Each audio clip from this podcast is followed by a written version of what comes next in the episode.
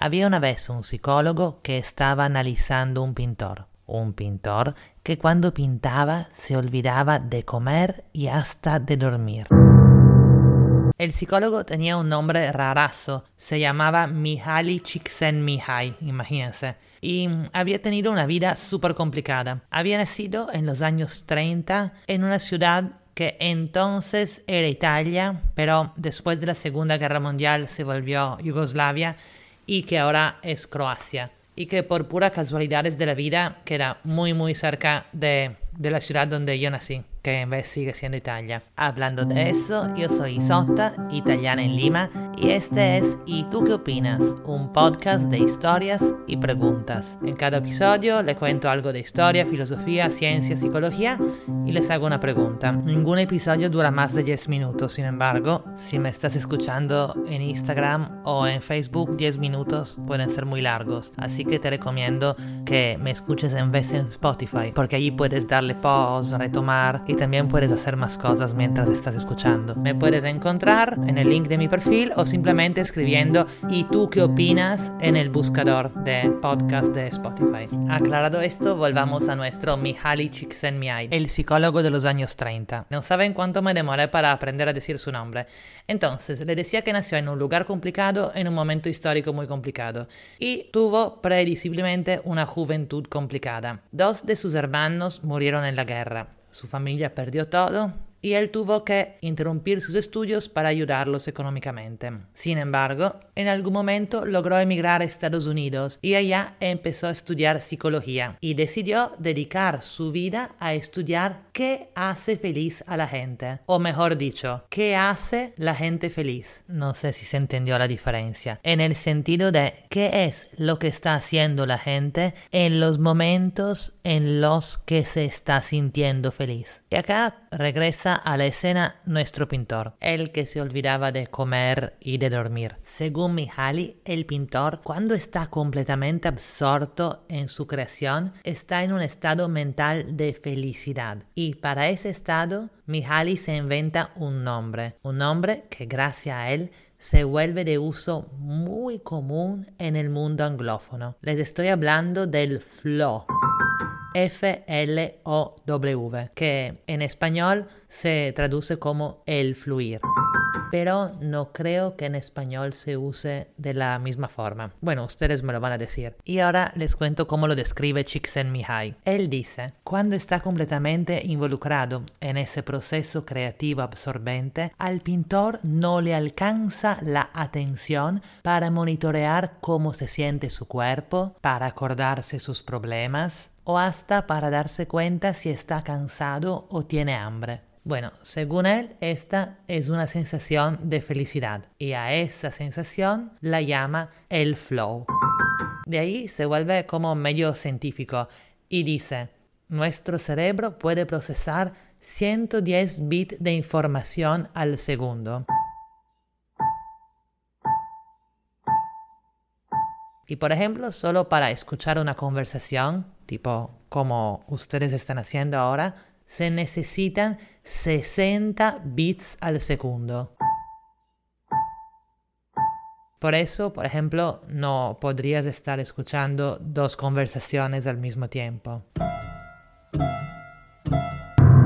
Y obviamente el estar en un proceso creativo como el del pintor requiere mucha más concentración que una conversación. Así que en ese tipo de estado, los bits que tu cerebro es capaz de procesar ya no alcanzan para preocuparse del resto. Y según Csikszentmihalyi, por eso ese estado de flow es un estado de suma felicidad. Ah, otra forma para llamar un estado parecido, algunos le dicen la zona, aunque no estoy segura que sea exactamente lo mismo. Ya, acabo de chequear en Google y sí, estar en la zona significa lo mismo. Hay muchísima información sobre el tema, yo solo les voy a contar unas cosas más que me parecieron súper interesantes. La primera es que cuando uno está en el flow, no hay un yo narrante. O sea, uno no se pregunta Cosas tipo, ¿lo estoy haciendo bien? o ¿cuánto falta? Según Csikszentmihalyi, uno se siente uno con la acción que está haciendo. O sea, se siente completamente identificado con sus actos, en vez que sentirse como una persona que está actuando. No sé si les ha pasado, a muchos les pasa, por ejemplo, cuando hacen el amor. Creo que es la más típica. Pero también es lo que describen los deportistas o los artistas cuando en las entrevistas dicen, ay, antes estaba nervioso, pero cuando empezó me olvidé de todo el resto. Entonces, la primera característica del estado de flow es que uno se olvida de sí mismo. Hemos dicho que una de las cosas que tienen que pasar para que uno se olvide de sí mismo es que la voz narrante en su cerebro se apague. ¿Cómo sé que algunas personas tienen muy claro este concepto de la voz narrante apagada o prendida y otras no? Les hago un ejemplo. Hace unos meses me metí a clases de twerk, que si no saben qué es, es un baile en el que se sacude el culo. En verdad, esa es una definición muy reductiva. Mejor búsquenlo en Google. Pero después porque si no se van a quedar pegados porque es bien, bien chévere. Si se ponen a mirarlo ahora mientras escuchan, es tan cautivante que ya no les quedarían libres en el cerebro los beats, los 60 beats que necesitan para seguir esta conversación. Por ahora quédense con la información que es un estilo de baile para el cual hay que aprender a sacudir las nalgas. Ahora, ustedes no se imaginan esas sacudidas de nalgas, qué difíciles que son de llevar a cabo. Además que uno no se ve atrás, así que no sabe si lo está haciendo o no. Y acá viene mi ejemplo de non-flow. Aunque yo venga meses practicando, cuando bailamos en las clases, lo único que escucho en mi mente es se estará moviendo. Ay, me parece que sí. Un poco. Ay, lo perdí. Muévete, Popochi, muévete. ¿Por qué no te mueves? Popochi es trasero en el dialecto de mi ciudad, por si acaso. Creo que queda claro que yo en esos momentos no he apagado mi voz narrante, no me he fusionado con mi acción y no me he vuelto uno con mi poto moviéndose. Todavía. Sin embargo, ese todavía es muy importante, porque después de haber descrito ese estado de flow, Csikszentmihalyi hace un esquema que explica cómo llegar a él. Chequen porque creo que lo voy a poner como imagen de portada de este episodio, así que ya lo pueden ver. Los dos ejes son la dificultad de la actividad que uno está haciendo y el nivel de habilidad del que está actuando. Para estar en el flow, nuestras habilidades tienen que ser altas y las actividades tienen que ser suficientemente desafiantes. Si no lo son, si nuestras habilidades están muy por arriba de la dificultad del reto, lo que sentimos es aburrimiento.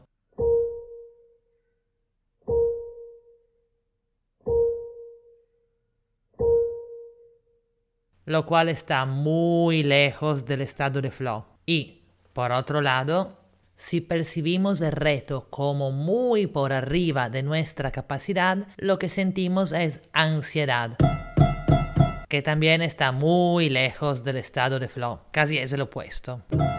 Lo bueno es que hay dos estados mentales cercanos al flow, desde los cuales es posible acceder a él justo moviendo un poco las variables.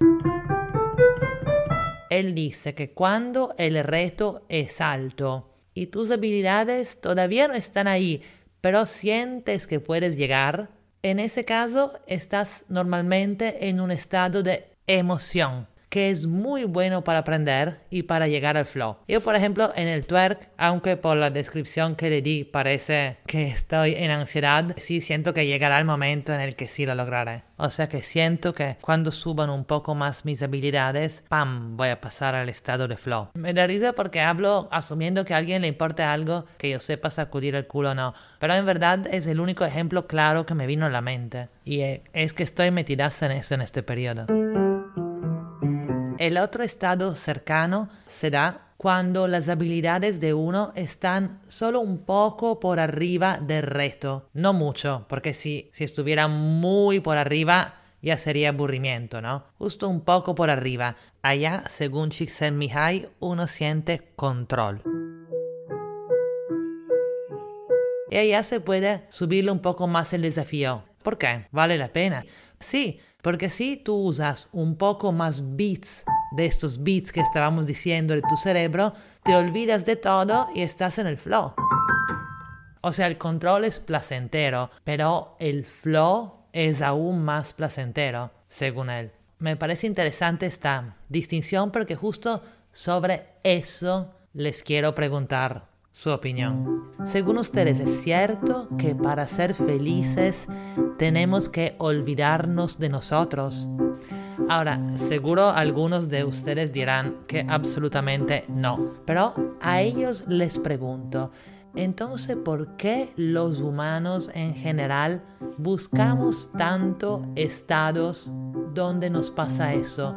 Por ejemplo, somos tan vulnerables a pasar horas en Instagram o viendo Netflix, donde nos pasa que después nos sorprendemos por cuánto tiempo pasó y nos preguntamos, wow, ¿dónde estaba yo? ¿Creen que esos estados, aunque no sean de flow, son estados en los que nos olvidamos de nosotros y por eso los buscamos. Quedo súper atenta a sus comentarios. Y si quieren olvidarse de ustedes escuchando podcast, bájense nuestro super sponsor, Castro FM, la mejor app para escuchar podcast. Castro FM para iPhone. Y no se olviden de suscribirse para motivarme a sacar más episodios, si es que los quieren, digo. Y si pueden, acuérdense los que le mencioné de Spotify, menos la parte donde les dijo que nunca me paso de 10 minutos porque hoy sí me pasé. Igual si me perdonan y les interesa eso de Spotify, en el buscador ponen ¿y tú qué opinas? en la parte de podcast. Y bueno, muchas gracias por sus 60 bits que me dieron hasta ahora y un super abrazo y a la próxima.